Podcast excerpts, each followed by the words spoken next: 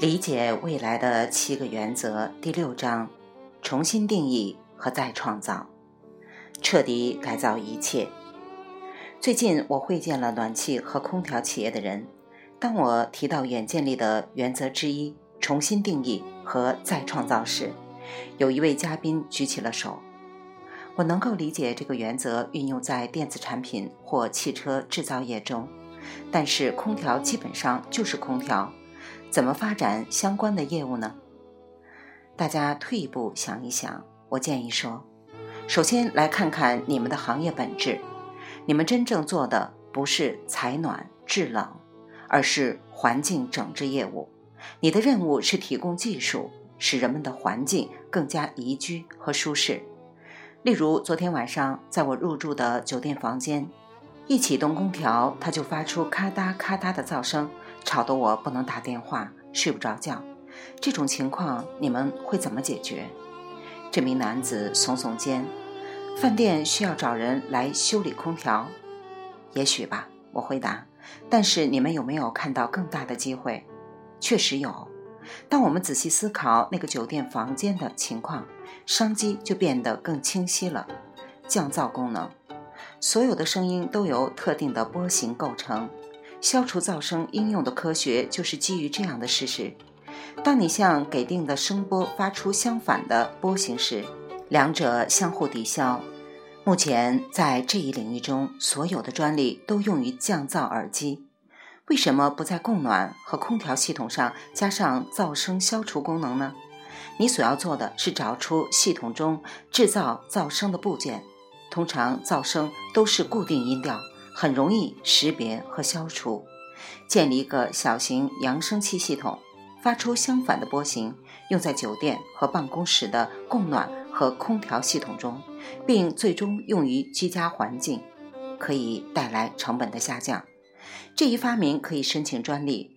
对积极进取的空调公司而言，肯定有重新塑造所有行业的商机。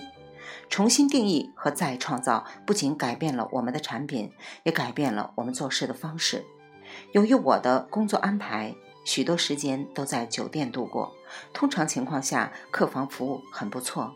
如果我想早晨六点喝咖啡、吃早餐，只需要在前一晚预定，隔天六点钟就会传来敲门声，也可能早五分钟或晚十分钟。至少在希尔顿、凯悦、安纳托尔、万丽。这些都是通常的做法，唯独万豪酒店与众不同。万豪酒店已经实施了新的系统，敲门声会在你指定的时间准时间响起，不早也不晚。这是怎么做的？通过使用人工智能 AI 技术。他们采用人工智能，在厨房配备一台装载了被称为专家系统的电脑。这套专家系统知道所有影响时间的确切参数。客房服务电梯从一个楼层去其他楼层需要多长时间？服务员从厨房走到电梯需要多长时间？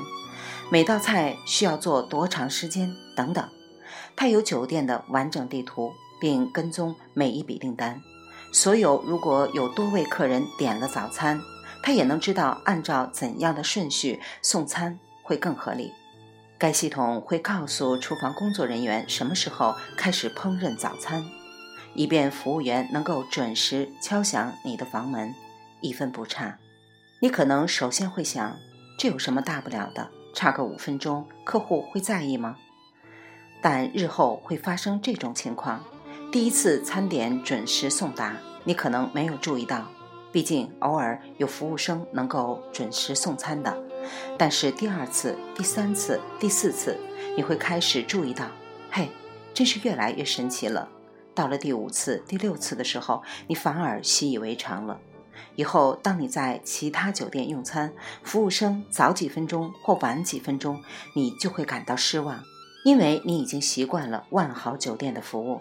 他们正是用技术重新定义了客户服务。还记得第二章的妙音耳机的概念吗？在这个例子中，我们并没有简单的修改或改进助听器，我们通过转移到完全不同的行业，彻底改造了这个公司。通过远见力的灵光一闪，把助听器这个婴儿潮一代排斥的行业，变成了引领潮流、改善生活方式的电子产品行业。不仅符合婴儿潮一代所需，其他年代的消费者也会喜欢这个产品。亚马逊重新定义的不仅仅是书店，还有购物体验本身。西南航空重新定义了空中旅行，改变了我们的观念，从昂贵、不便、不愉快到价廉、方便、愉快。苹果重新定义了个人电脑，并继续重新定义它所触及的一切，从电话到如何听音乐，到如何消费娱乐。再创造不能等同于调整、转变、添加功能。一旦被彻底改造，事物将永远回不到原状，因为再创造掌握了变革的动力。博客重新定义了新闻行业，Twitter 改造了博客和人们的沟通方式。幸存者、学徒和其他真人秀节目的创作者马克·伯内特彻底改造了电视娱乐节目。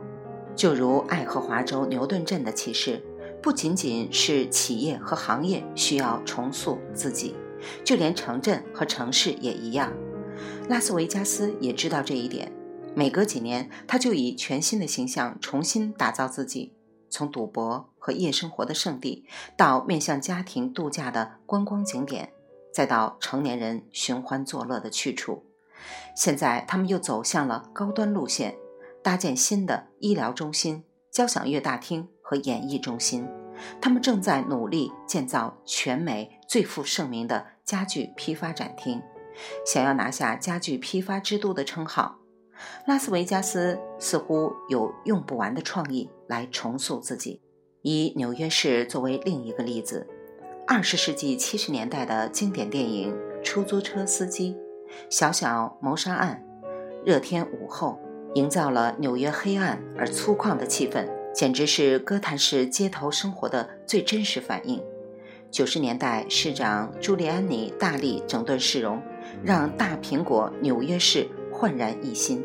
反观新奥尔良，不只是遭遇了飓风灾难，灾后重建也是一波未平，一波又起，一塌糊涂。如果美国的治国思维和领导主张持续再创造，就懂得如何花费经费恢复该区域，建立第一个绿色城市，采用太阳能电池板、节能设备、智能电网、智能街道等，把它建造成一座二十一世纪的样板城市。海地受到大地震重创后，我们应该原样重建，还是再创造？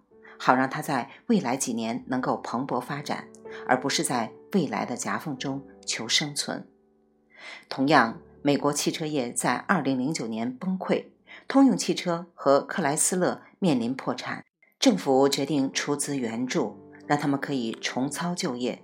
但为什么我们不能视危机为转机，彻底改造美国汽车产业呢？不幸的是。一意孤行，保护自我利益是人的本性。如何摆脱掉捍卫自我利益的冲动，以持续不断的自我改造理念经营我们的企业和生活呢？未完待续。来自清音儿语子清分享，欢迎订阅收听。